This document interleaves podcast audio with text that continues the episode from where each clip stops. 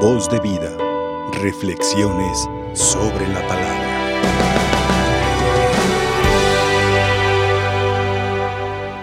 ¿Recordarán el mandato que Dios dio a Adán y Eva y a la creación entera? Fíjense bien, que no se nos olvide. Creced y multiplicaos. Si entendemos esto desde Dios, todo aquello que impide el proyecto de Dios, impide el desarrollo y crecimiento de la creación. Si la invitación es crecer y multiplicaos, eso mismo es lo que hace la iglesia en esta construcción del reino.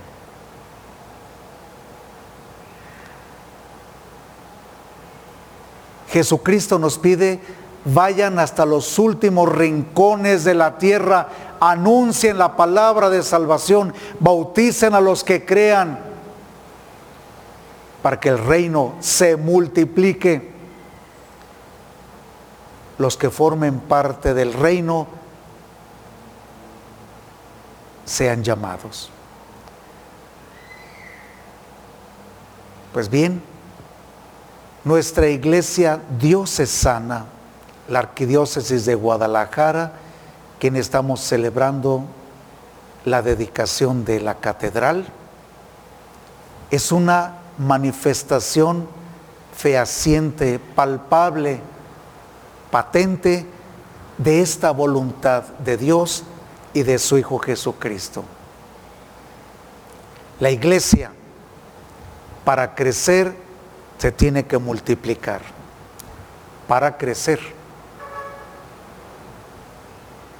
Todo aquello que, se multiplica, no para crecer, sino para dividir, no es proyecto de Dios.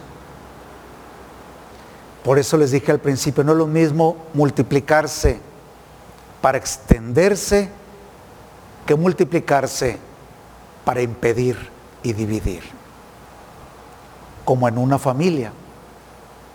En una familia los hijos dentro de ella crecen, hacen la nueva familia, forman su nueva familia. No es que se haya dividido la familia original, sino se multiplicó, cumpliendo el proyecto de Dios. Creced y multiplicaos. Multiplicarse para crecer en la unidad nada tiene que ver con el multiplicarse para dividir, para separar. Porque el multiplicarse para extenderse es vida. Y multiplicarse para dividir tiene una intención, la muerte. De aquí pues que no siempre que se hable de multiplicación necesariamente estemos hablando del plan de Dios. Estamos celebrando nosotros esta parte de la iglesia universal que fundó Jesucristo sobre los apóstoles, siendo Cristo la piedra angular, pero sobre los apóstoles. Y Jesucristo ha querido enviarlos para que su iglesia, su única iglesia, se multiplicara, no se dividiera, que es distinto.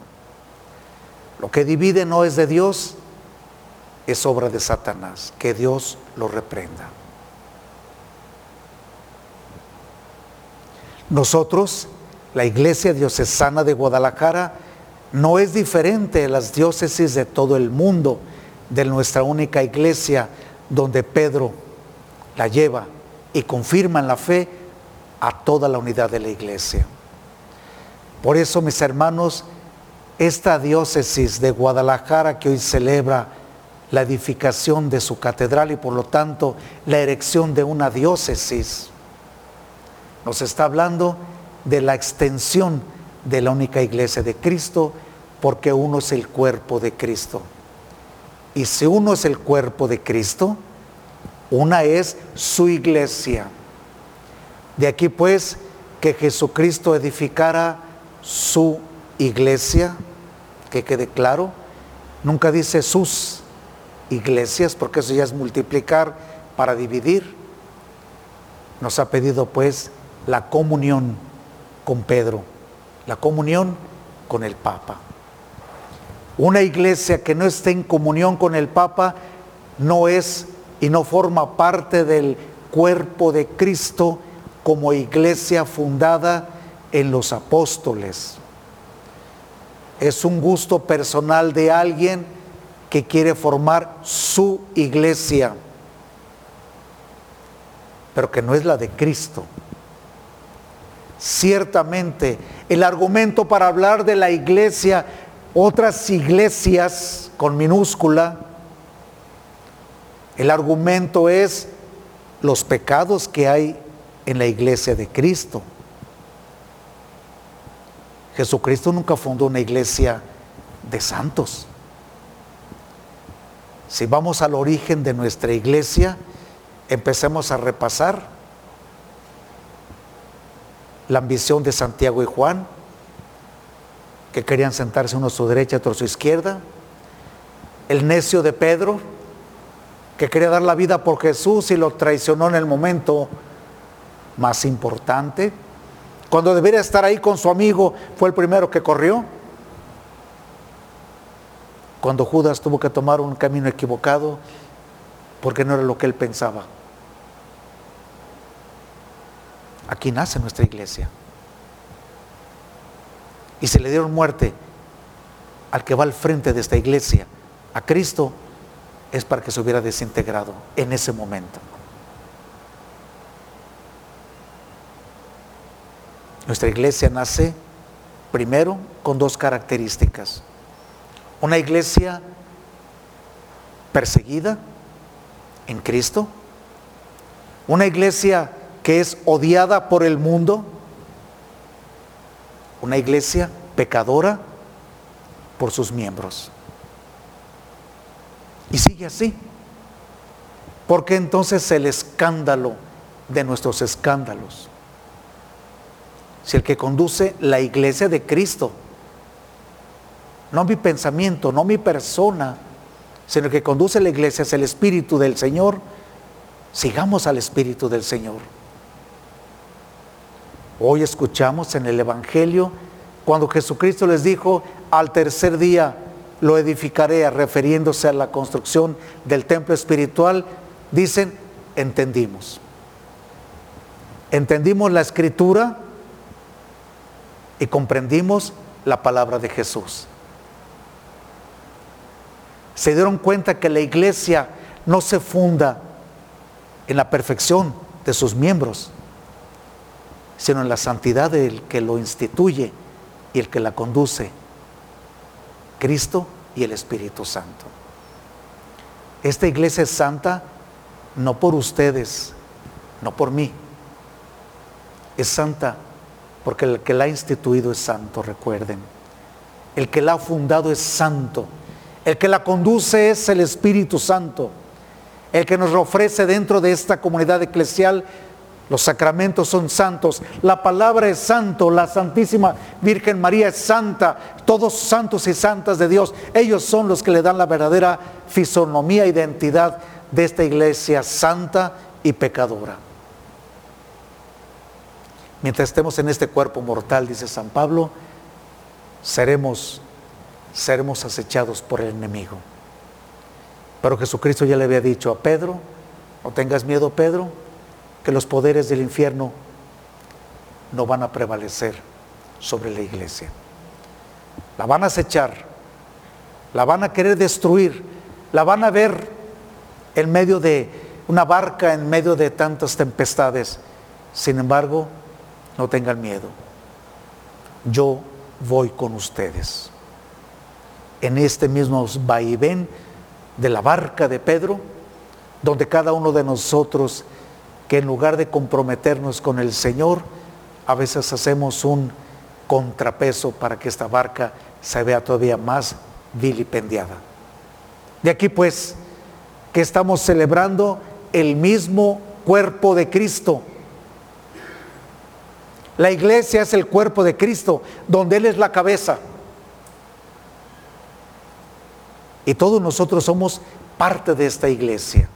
Miembros de esta iglesia, como dirían, somos piedras vivas que se van construyendo una sobre otra para edificar el templo de Dios. No por nuestros méritos, no por nuestra santidad, sino por haber recibido el Espíritu de la verdad. Mantengámonos pues unidos como piedras vivas, porque esta es nuestra iglesia. Esta es la iglesia que sigue caminando. Tantas veces, tantas veces perseguida hasta el día de hoy, tantas veces eh, humillada hasta el día de hoy, pero tantas veces también tenemos que pedir perdón. Todos los días esta iglesia de Cristo, que es su cuerpo, tenemos que pedir perdón. Esa es nuestra principal y fundamental tarea. Esta iglesia es una iglesia que debe manifestar al mundo la unidad, multiplicarnos para que se extienda el reino de Dios en la unidad. De aquí pues, repito, todo lo que nos divida, comentarios, críticas, opiniones, tener cuidado. Porque no criticas a nadie en especial cuando hacemos una crítica a algunos miembros de la iglesia. Es a ti mismo al que te criticas porque también formamos parte de esta iglesia. Y no es solamente una crítica a unas personas, sino es al mismo cuerpo de Cristo, que es la iglesia defendamos nuestra fe y con valentía manifestemos respeto a nuestra iglesia. Sí, muchas veces lacerada, flagelada por los mismos miembros que la formamos, pero una tantas veces mayor, misericordiosa por aquel que la ha instituido. Acerquémonos a aquel que es santo y pidamos unos por otros, porque nadie de nosotros puede decir que no tiene pecado. Por eso nuestra iglesia, por nosotros, es pecadora. Por el que la instituye y la conduce, es santa. No tengamos miedo de decir siempre que recemos el credo, crea una iglesia que es santa. No tengas miedo de decirlo.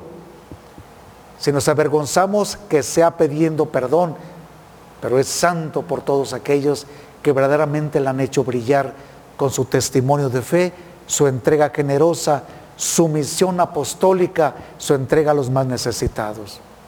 Esta es la iglesia que el Papa Francisco quiere ver de nosotros. Una iglesia que vaya en salida, una iglesia que vea por los más necesitados. Este es el verdadero rostro de la iglesia misericordiosa de Cristo que es la cabeza. Celebramos el día de hoy un gran hombre que formó parte de este cuerpo y sigue formando parte de este cuerpo de Cristo, que es la iglesia, San Juan Pablo II, que nos enseñó con su presencia, su sencillez, su fe y su amor a la iglesia, cuál es el testimonio que debemos de dar hoy en nuestra vida. San Juan Pablo II, que bien conocemos, que a todos creo que la gran mayoría nos tocó conocerlo, en vida, pues es una muestra de lo que se puede lograr, pidiendo todos los días por la unidad de la iglesia, siendo mensajeros y misioneros que han de llevar y extender el reino, multiplicando la palabra de Dios y el nombre de Cristo no dividiendo, sino uniendo en la sola iglesia que es Cristo. Le pedimos su intercesión para que también nosotros seamos fieles testigos de su palabra. Hacerlo con alegría. Ser testigos convencidos. no de momentos, y no ser apóstatas en momentos y en momentos sí muy piadosos. El cristiano lo debe ser en todo momento. Nos encomendamos a la Santísima Virgen María, aquí en estas tierras evangelizadas precisamente por los franciscanos que nos trajeron este mensaje de salvación, la fe en Jesucristo, para extender el reino de Dios a la Santísima Virgen María. Que ella siga siendo ese faro que nos vaya conduciendo hacia su Hijo Jesucristo.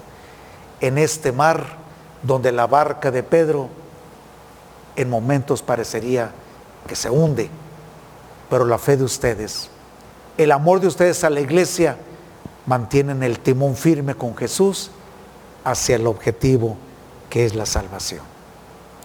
Dios los bendiga, Dios nos guarde. Esta es nuestra iglesia.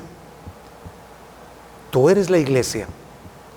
No pidas más allá de lo que tú no eres. Porque si esta es la condición que está formada mi iglesia, esperemos más bien en Jesucristo, que es nuestra esperanza, que es el modelo, que es el objetivo a alcanzar. Él es quien conduce la barca de nosotros que somos pecadores. Busquemos pues al Señor por mediación de la Santísima Virgen María y una mediación de Juan Pablo II, que ya está en el cielo, en nuestra iglesia triunfante, que nos ayude a caminar en nuestra iglesia peregrina por esta tierra. Que así sea. Voz de vida. Reflexiones sobre la palabra.